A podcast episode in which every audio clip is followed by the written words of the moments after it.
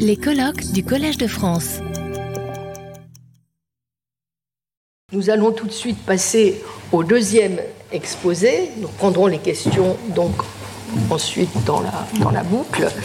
Et j'ai le grand plaisir euh, d'accueillir euh, mon collègue et ami, le professeur Roger Privé, professeur à l'Université de Lorraine, membre honoraire de l'Institut universitaire de France, dont les travaux nombreux s'inscrivent euh, en partie, mais pas tous, dans les domaines de la philosophie de l'art, de la philosophie de la religion et de l'épistémologie. Il a publié plusieurs ouvrages dans chacun de ces domaines, je mentionnerai simplement L'ontologie de l'art, réédité chez Vrin en 2010, L'art et le désir de Dieu aux presses universitaires de Rennes en 2017, et plus récemment Du mode d'existence de Notre-Dame, philosophie de l'art, religion et restauration au CERF en, 2022. Donc son exposé aujourd'hui s'intitule Pourquoi la beauté? Mon cher Roger, je te laisse la parole.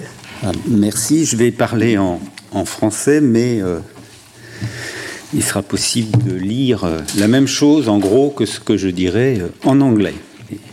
Et d'abord, merci pour, euh, pour l'invitation dans ce colloque qui évidemment, dont le sujet m'intéresse beaucoup. Alors, je voudrais commencer par quelques remarques, ou plutôt par des questions au sujet des propriétés esthétiques. Je vais pouvoir aller très vite parce que beaucoup de choses ont déjà été dites par Claudie. La première question euh, à se poser est sans doute de savoir s'il y en a des propriétés esthétiques. Il se pourrait en effet qu'il y ait seulement des prédicats esthétiques, mais pas de propriétés. Euh, c'est-à-dire pas de caractéristiques propres à certaines choses et en faisant euh, ce qu'elles sont, des, propriétés substantielles, ou bien euh, des, propriétés au sens euh, d'accident.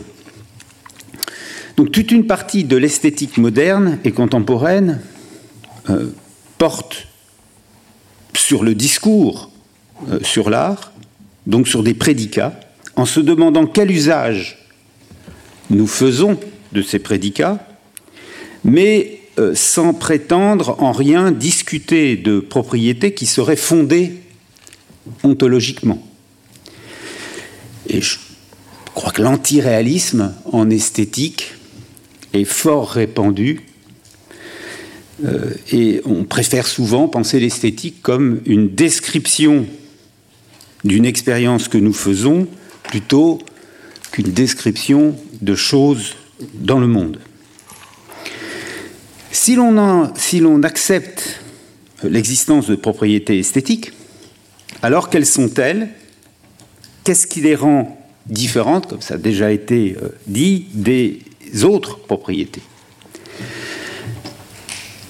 Certains diraient euh, qu'elles existent bien, en un sens, mais qu'elles sont projectives ou subjectives ou euh, constitutivement illusoires, comme disait Gérard Genette.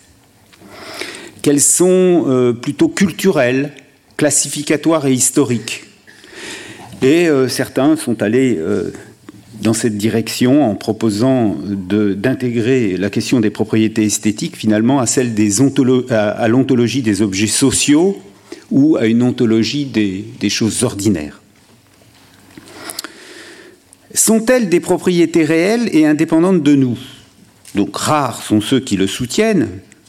Euh, et qui sont prêts à aligner les propriétés esthétiques, l'élégance ou, la tristesse, euh, sur des propriétés physiques comme euh, être gazeux ou avoir une certaine constitution chimique.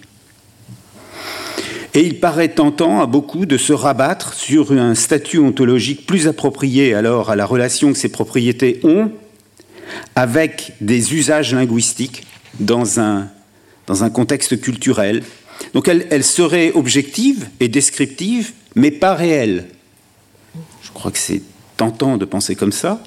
C'est-à-dire qu'il pourrait y avoir de bonnes raisons de les attribuer, et elles peuvent être attribuées à bon escient, mais elles ne sont pas des propriétés réelles au sens de ou ce seraient des propriétés physiques, comme euh, les propriétés que, selon certains, les sciences de la nature nous permettent euh, de découvrir.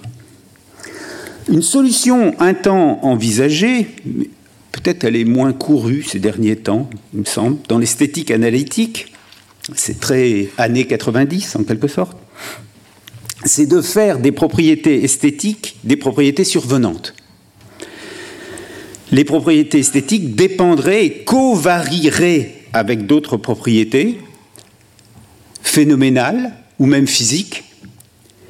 Et certains euh, considèrent même qu'elles leur sont réductibles. Non seulement elles, elles en dépendent, mais elles covarient avec elles, mais elles y sont réductibles. Par exemple, euh, tous ceux qui ont considéré, et ça déborde très, nettement les années 90 du siècle dernier, euh, que toute beauté est réductive finalement à des propriétés comme la symétrie, la brillance, l'unité. D'autres pensent que les propriétés esthétiques dépendent et covarient, mais sans réduction, et donc elles seraient émergentes. Mais on peut aussi penser que la survenance n'est pas directe, mais que certaines croyances surviennent sur des propriétés phénoménales et que les propriétés esthétiques surviennent elles-mêmes sur, sur ces croyances. Euh, c'était à peu près euh, l'idée à laquelle euh, je me rangeais dans le chapitre 5 et 6 du livre L'ontologie de l'œuvre d'art. Ce qui alors encouragerait à penser que les propriétés esthétiques dépendent d'une réponse. Ce sont des propriétés Janus, une face dans la chose qu'elle qualifie et une autre face dans la personne qui les appréhende. Ce sont des propriétés relationnelles et extrinsèques alors. Sont-elles formelles? Sont-elles intentionnelles ou symboliques? Peut-être les deux. Et si elles dépendent d'une réponse, euh, elles ne sont pas intégralement matérielles. Et elles sont plutôt formelles. Ou au moins, elles ont un aspect formel. Mais euh, la réponse suppose des capacités rationnelles, de celles qu'on accorde généralement aux êtres qui sont capables de comprendre des symboles. Sont-elles normatives? Sont-elles évaluatives? Sans doute au moins certaines sont évaluatives, comme la beauté. Mais il semble que certaines pourraient être euh, strictement descriptives, celles qui sont euh, historico-esthétiques en particulier et d'autres pourraient être normatives, comme l'élégance.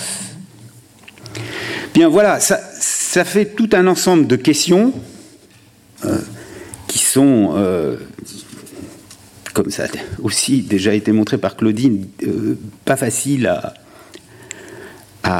démêler en quelque sorte les unes des autres, encore moins susceptibles d'une réponse euh, facile. Alors je me suis déjà intéressé à toutes ces questions, euh, qui sont vitales pour le sujet de ce colloque, mais je voudrais en poser une autre, qui est, je crois, délaissée et que je pense pourtant fondamentale. C'est-à-dire poser la question, pourquoi y a-t-il des propriétés esthétiques plutôt que non Et une question que je crois presque équivalente, mais je ne dirai rien sur le presque, c'est les propriétés esthétiques ont-elles une finalité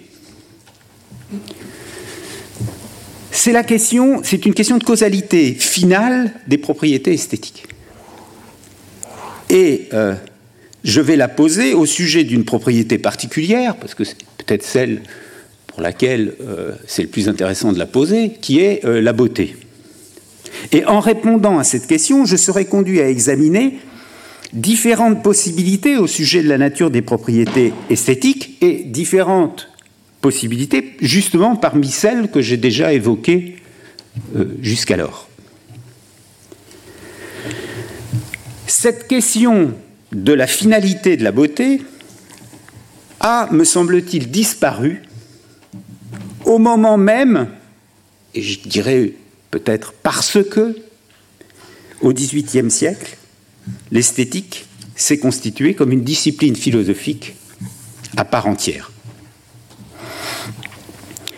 L'esthétique alors consistait, je, vais, je le dis rapidement, mais euh, au besoin je pourrais expliquer plus, a consisté à recycler certaines des notions fondamentales de la métaphysique et de la théologie, dont celle de beauté, mais en éliminant certaines de leurs caractéristiques, même, euh, je dirais, euh, en les réduisant ou en les gauchissant ou en les déformant. Et on ne saurait mieux dire que euh, Jacques Morisot, ici présent, je le cite, c'est dans l'article Beauté de l'encyclopédie philosophique en ligne, alors que le réalisme reconnaît une place éminente au beau en tant que celui-ci célèbre la dignité de l'être, la pensée esthétique qui s'est constituée au cours du XVIIIe siècle ne lui accorde qu'un rôle secondaire, puisqu'il est désormais subordonné à la liberté d'évaluation de chaque sujet. La beauté n'est plus une propriété réelle, le terme beauté ne décrit rien, et euh, pour le coup, rien dans le monde n'est beau. Mais il reste qu'un sujet peut se trouver dans une situation où il est satisfait de dire d'une chose qu'elle est belle. Il agit alors, inévitablement, nous disent les esthéticiens, euh, presque tous les esthéticiens à partir du XVIIIe siècle, il agit alors comme si et voilà l'illusion constitutive, comme si la beauté était ce dont il parle, alors qu'il parle de son état mental ou de l'état de son esprit. Il signale ce qu'il ressent, ce que cela lui fait, et euh, il signale son état phénoménal. L'effet que sa propre affection a sur lui. Et on pourrait citer ce, passage très célèbre de la critique de la faculté de juger, paragraphe 1 de Kant, et tout particulièrement euh, la toute fin, lorsque Kant dit que euh, le, j'essaye de lire juste la fin, euh, que on ne parle de rien, de, euh, on ne désigne absolument rien dans l'objet, mais le sujet, au contraire, s'éprouve lui-même tel qu'il est affecté par les représentations. Donc ça se passe dans le sujet, le monde n'est plus concerné du tout. C'est l'effet de, de sa représentation sur le sujet qui est esthétique.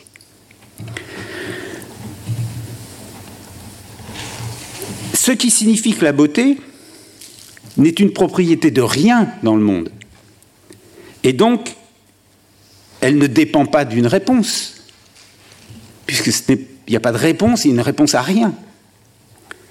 Elle ne désigne rien dans l'objet, mais pas même l'objet lui-même. Et c'est une réaction subjective à une réaction subjective. Elle ne concerne que la relation de l'esprit à lui-même. Alors, pour le coup, c'est une propriété formelle, c'est-à-dire qu'elle ne concerne pas ce qu'est l'objet. On en arrive alors à cette euh, affirmation de Kant très célèbre, euh, à la fin du paragraphe 17 de la critique de la faculté de juger, la définition du beau du troisième moment de l'analytique du beau. La beauté, est la forme de la finalité d'un objet, mais c'est sa forme de la finalité d'un objet. Ce n'est pas la finalité de l'objet, c'est la forme de la finalité d'un objet en tant qu'elle est conçue en tant qu'elle est perçue sans représentation d'une fin. C'est un peu comme l'aspartame, ça a le goût du sucre, mais ça ne sucre pas. Alors, dans cette perspective euh, moderne, est-il possible de répondre à la question pourquoi la beauté? Bah, On répond en disant oui, bah, nous utilisons des termes esthétiques, nous pouvons essayer de comprendre quel usage nous faisons de ces termes, et l'esthétique comprise comme une analyse des c'est l'esthétique comprise comme une analyse des énoncés utilisant des termes esthétiques. Ce que vous trouvez euh, chez Wittgenstein, chez Monroe Beardsley, c'est une, par exemple, dans une perspective euh, pragmatique, dans un sens euh, sans doute un peu différent de celui qu'emploie Claudine. Ou bien vous avez une phénoménologie de l'expérience esthétique, alors là, en France, on a beaucoup donné. Euh, ou bien vous avez une psychologie de la perception esthétique, euh, les sciences cognitives, la neuroesthétique euh, s'y est mise, et plus généralement la psychologie d'une certaine sorte d'expérience que nous sommes supposés avoir dans, je dirais, la perception esthétique ou dans la vie esthétique. Et les théories dominantes sont des théories alors dans lesquelles la beauté est fondamentalement liée à une sorte de plaisir. Quelques autres propriétés esthétiques peuvent avoir une... S'agissant d'autres propriétés esthétiques, elles peuvent avoir une signification culturelle, en particulier historico-esthétique, classificatoire, euh, même normative. Elles peuvent être intentionnelles, avoir une signification, mais beau resterait une propriété formelle. Elle signalerait, beau signalerait cette propriété, signalerait un affect, et elle serait en ce sens dépourvue de signification. Finalement, on en arrive à une thèse qui est fort proche de celle des théoriciens de l'émotivisme moral, dans laquelle bon n'a pas de contenu. C'est une réaction, c'est quelque chose qui nous arrive. Quand nous disons bon, c'est parce que quelque chose euh, nous saisit. Et beau n'aurait pas de contenu, et dès lors, il n'aurait pas de finalité non plus. Il serait simple, il, peut simplement, euh, le mot beau ou l'appellation beau peut simplement être euh, apparemment intentionnel, sur le mode du comme si, mais ça n'a pas de finalité réelle. Et la beauté, en ce sens, serait autotélique. Euh, je, pense que c'est la raison pour laquelle, si, on va dans ce sens-là, par exemple, euh, Goodman s'était efforcé d'avoir une esthétique dans laquelle il n'est jamais question de la beauté. Parce que pour lui, l'esthétique est une théorie sémantique, donc euh, ça n'aurait pas beaucoup de sens de s'interroger sur la finalité de la beauté. Je suis tenté de penser que dans la philosophie moderne, il est arrivé la même chose avec la notion de beauté qu'avec celle de loi. Au moins celle de loi selon, de loi morale, hein, selon euh, Elisabeth Anscombe euh, dans la philosophie morale moderne. Je vous ai mis une très belle photo d'Elisabeth Anscombe. On rêve d'avoir un chapeau comme ça. Et la notion de loi, selon Hanscombe, a continué à être utilisée, mais a perdu toute sa signification parce qu'elle a été coupée de l'idée d'un législateur divin. Et euh, on est même venu à dire, d'après Hanscombe de façon totalement absurde, et c'est son terme, c'est pas le mien, que la moralité consiste à se donner à soi-même sa propre loi. Euh, ce qui est à peu près aussi possible euh, que de se dire bonjour le matin, au réveil. Eh bien, de la même façon, la notion de beauté a continué à être utilisée au XVIIIe siècle, mais elle a été coupée de sa source métaphysiquement, de sa source métaphysique et de sa source théologique. Et il ne peut plus y avoir de réponse à la question de savoir pourquoi il y a dans le monde de la beauté plutôt que non. On peut seulement répondre que la beauté remplit une fonction, par exemple liée à l'évolution animale. C'est-à-dire que la beauté peut jouer un rôle, en particulier dans la sexualité, dans la vie sexuelle des animaux.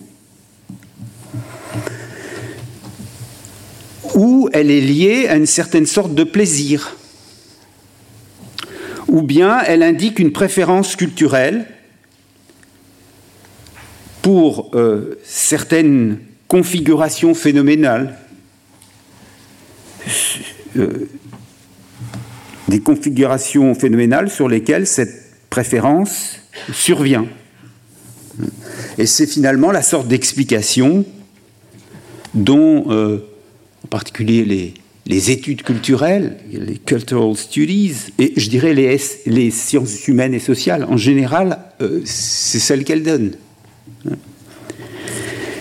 Euh, donc voilà euh, ce qui est arrivé à la beauté. Alors vous avez, je vous ai mis la, couverture d'un livre qui est en, soi d'ailleurs très, très intéressant sur The Evolution of Beauty, qui est voilà qui qui véritablement ancre, comme pas mal d'autres depuis 20 ans ou 25 ans ou 30 ans, qui, qui, vont dans le sens de euh, euh, d'avoir une théorie évolutionniste de euh, la beauté.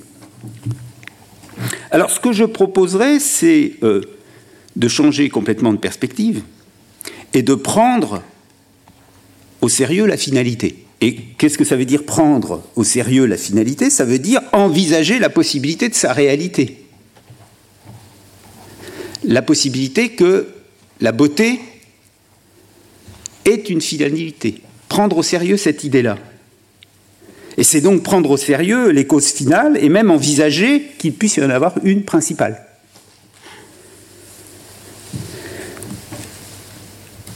L'argument de la beauté, L'argument euh, esthétique, comme on dit aussi, tel qu'il est proposé par euh, Frédéric Tennant dans sa Philosophical Theology de 1928, euh, va pouvoir alors nous intéresser.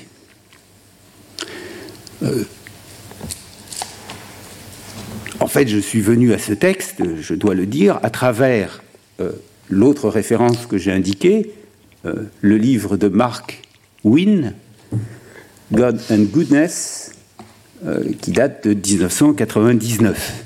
Sinon, j'aurais pas eu l'idée d'aller lire Frédéric Tennant, un théologien, un obscur théologien britannique du début du XXe siècle. Alors, qu'est-ce que dit Tennant? Il dit, euh, si la nature trouve ses origines dans des forces qui sont indifférentes aux valeurs esthétiques, alors il n'est plus vraisemblable qu'elle manifeste de la beauté en général, et pas plus les œuvres des êtres humains, pour autant que ces œuvres sont produites sans intention artistique. Deuxième point, mais la nature est belle uniformément, alors que les produits des êtres humains sont rarement beaux en l'absence d'une intention artistique. Troisième point, donc, la prémisse doit être rejetée, nous devons supposer que très probablement, la nature ne dérive pas de forces qui sont indifférentes aux valeurs esthétiques. Quatrième point, ce qui conduit à l'idée que la nature est l'œuvre d'un esprit, et plus particulièrement d'un esprit en harmonie avec une forme de plénitude esthétique.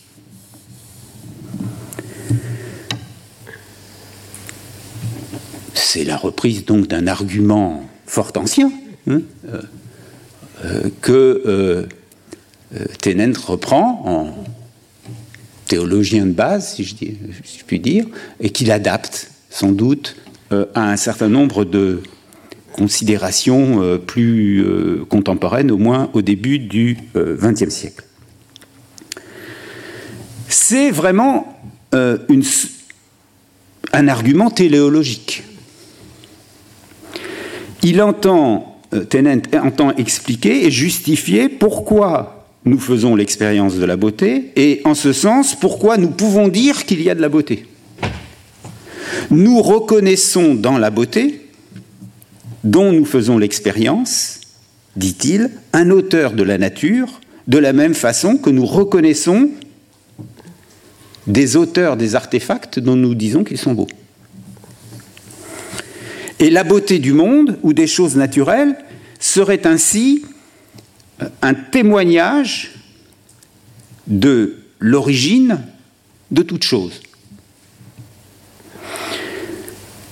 Elle peut, euh, la beauté peut être, dans le, raisonnement de, de la beauté peut être une propriété subjective, ça peut être une propriété survenante, ça peut être une propriété formelle.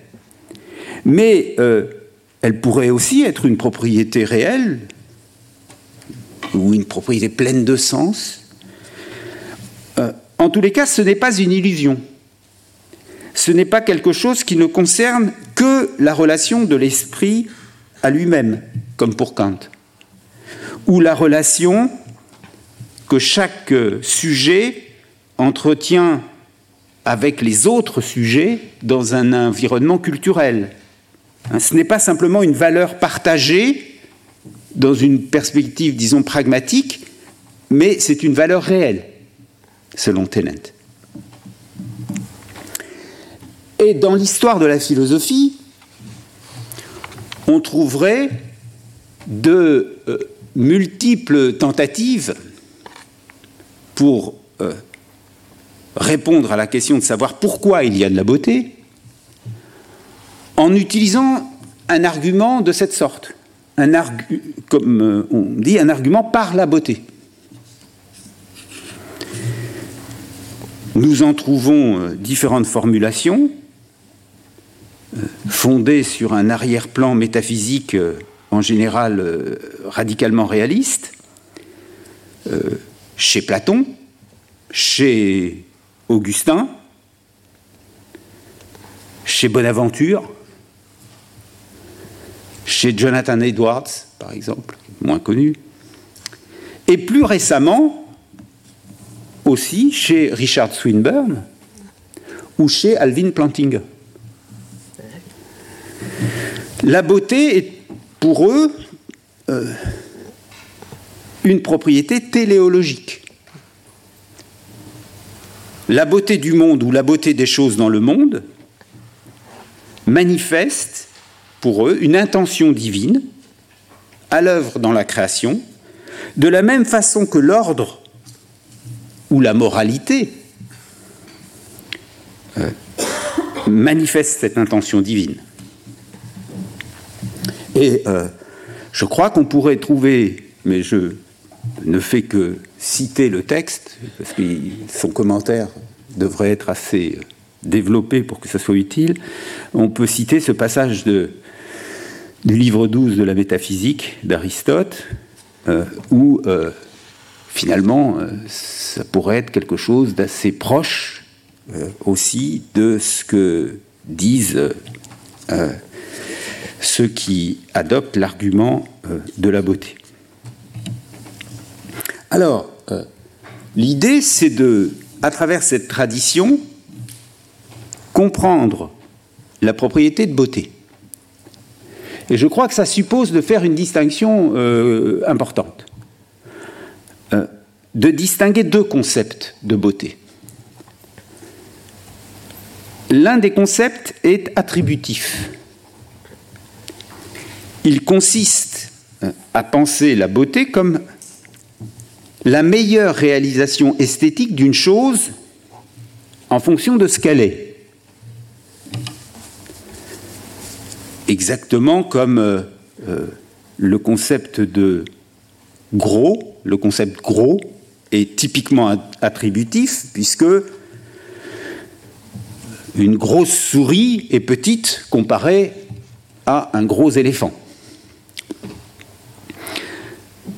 C'est en gros, si je puis dire, ce que Kant euh, appelle la beauté adhérente.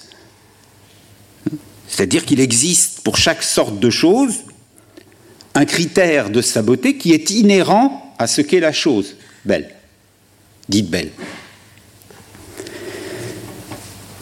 Euh, et on peut penser aussi au beau cheval ou à la belle marmite dans l'Hippias majeur de, Platon. C'est bien cette beauté-là, c'est la beauté euh, qu'un scolastique dirait secundum quid. Ça fait tout de suite plus savant si on le dit en latin. Euh, l'autre concept de beauté n'est pas attributif, il est prédicatif.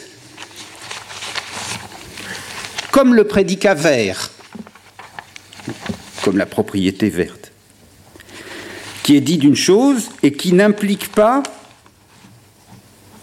ce dont on parle quand on dit que c'est vert. Simplement parce qu'il y a des tas de choses qui sont vertes et elles sont vertes indépendamment du fait d'être les choses qu'elles sont. Quand on parle de beauté, je crois que euh, on peut parler de la beauté attributive, mais peut-être que dans l'argument, enfin certainement que dans l'argument par la beauté, il s'agit plutôt de la beauté, beauté prédicative. C'est-à-dire que beauté, à ce moment-là, transcende l'appartenance générique. Alors là, il y, a un gros, il y aura un gros dossier à ouvrir. Je ne vais pas l'ouvrir parce que ça serait trop volumineux. C'est celui de savoir si euh, beauté est alors ce que les scolastiques appelaient un transcendantal.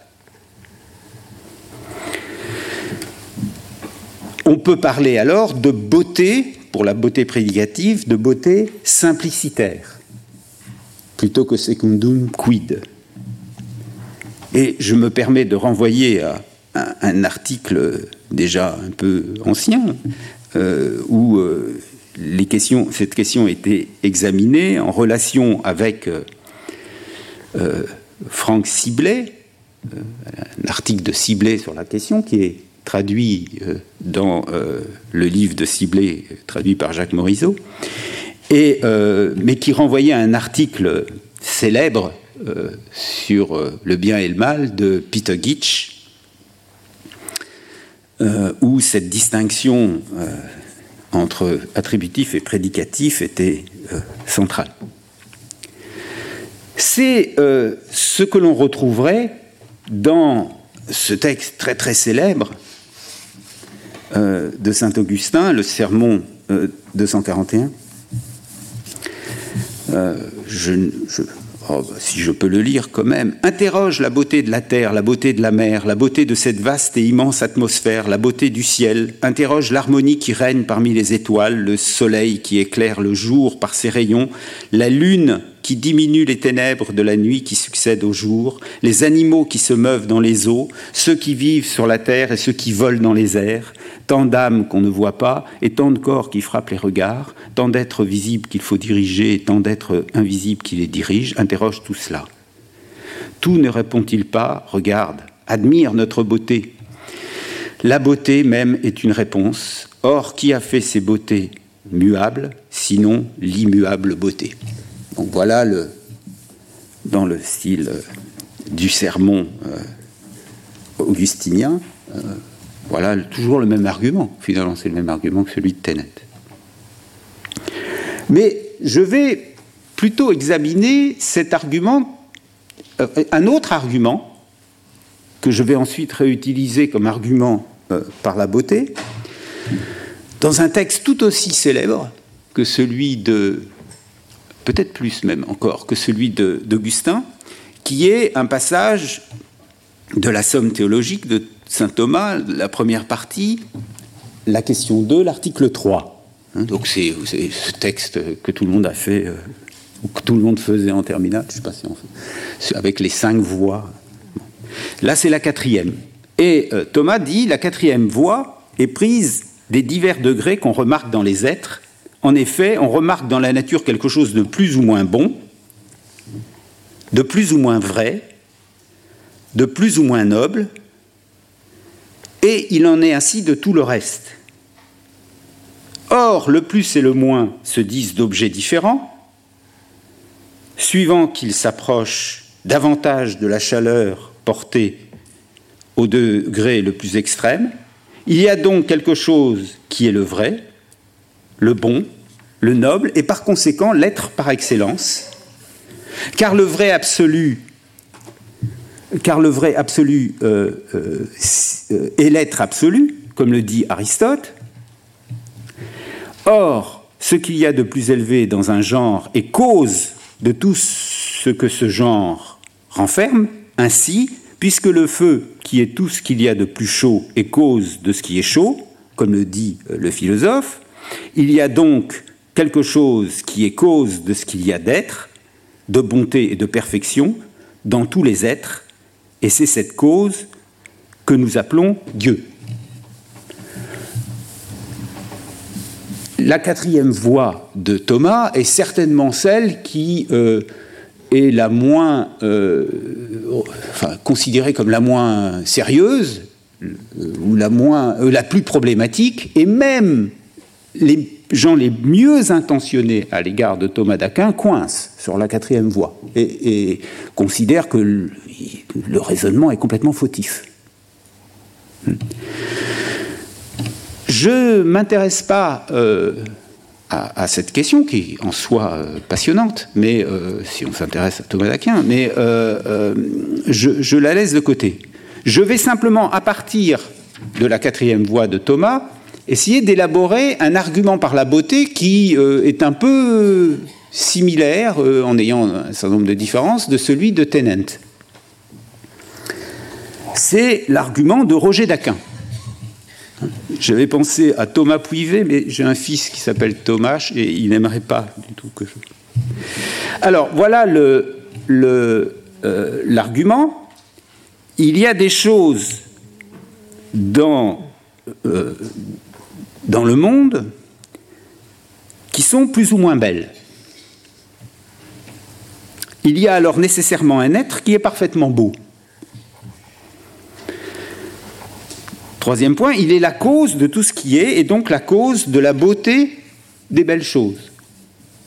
Quatrième point, donc, il doit aussi y avoir quelque chose qui est la cause de leur beauté et c'est ce que nous appelons Dieu.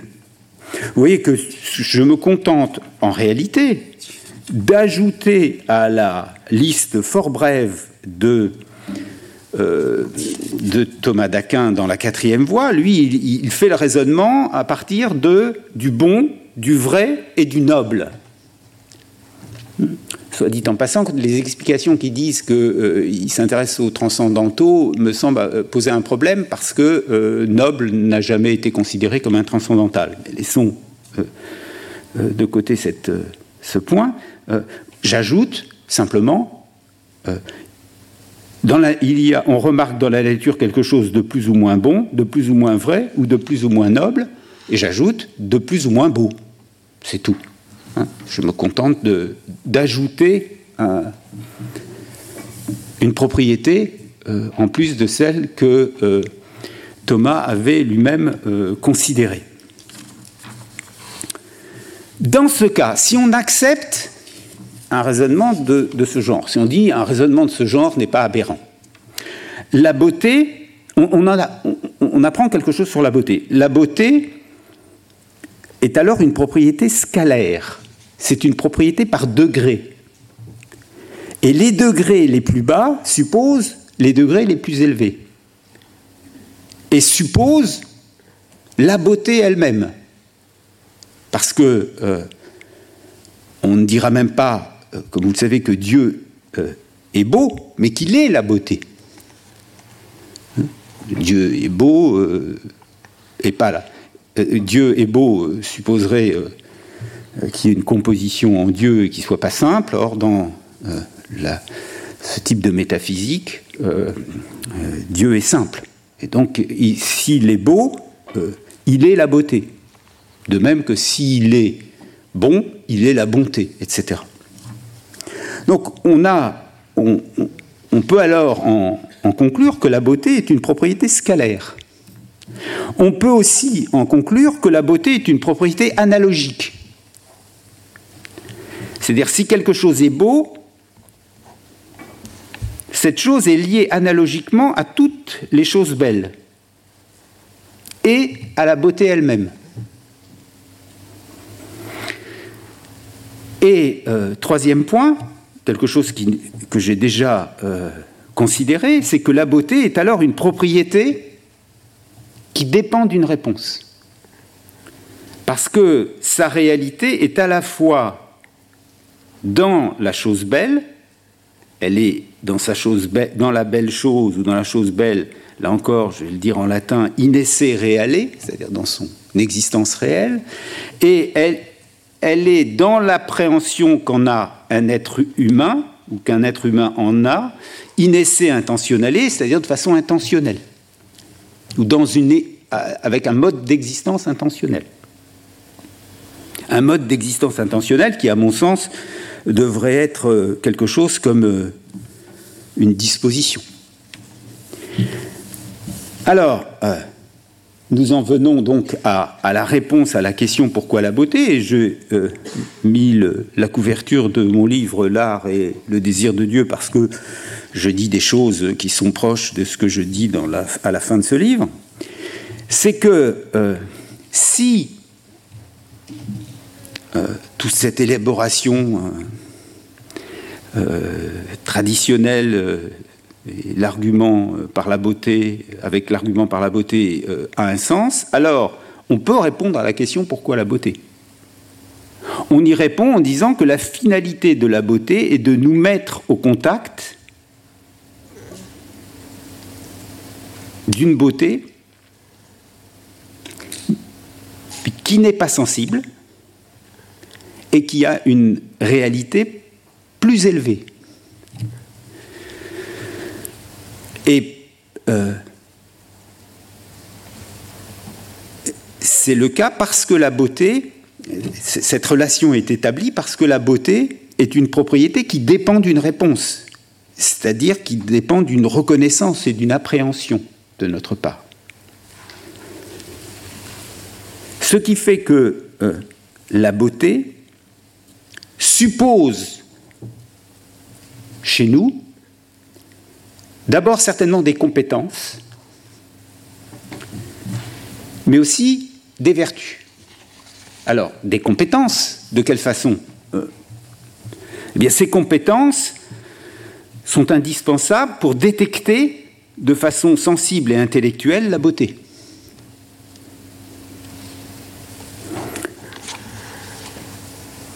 Je pense que nous n'attribuons pas euh, très facilement euh, de d'attitude esthétique ou d'expérience esthétique, si l'on veut, ou même une vie esthétique euh, aux animaux non rationnels, parce que sans doute nous pensons qu'ils ne possèdent pas un certain type de compétences qui sont indispensables pour appréhender la beauté.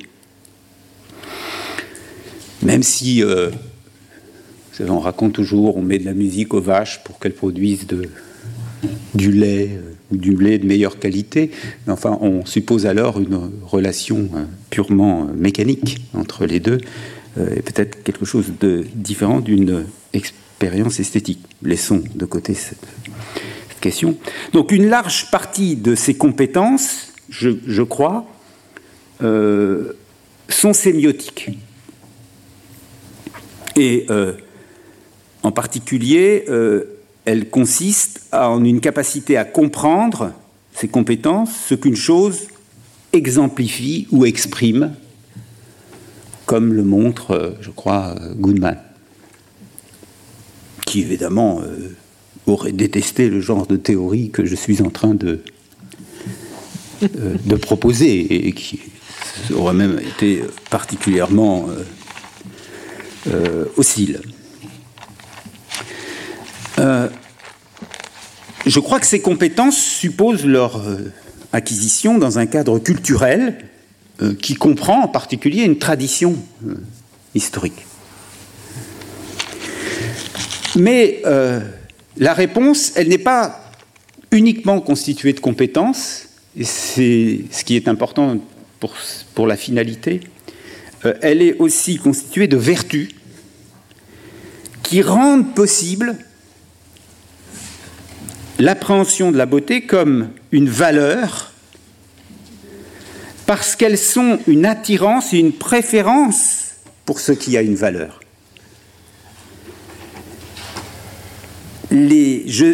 J'utiliserai la définition que j'aime beaucoup de Robert Adams, que euh, Robert Adams donne des vertus. Il dit que les vertus, c'est même le titre de son livre euh, sur les vertus, les vertus sont des excellences pour le bien. Les vertus sont des excellences pour le bien. Eh bien, je crois que ce sont aussi des excellences, au moins certaines, pour le beau. Euh, la beauté suppose donc euh,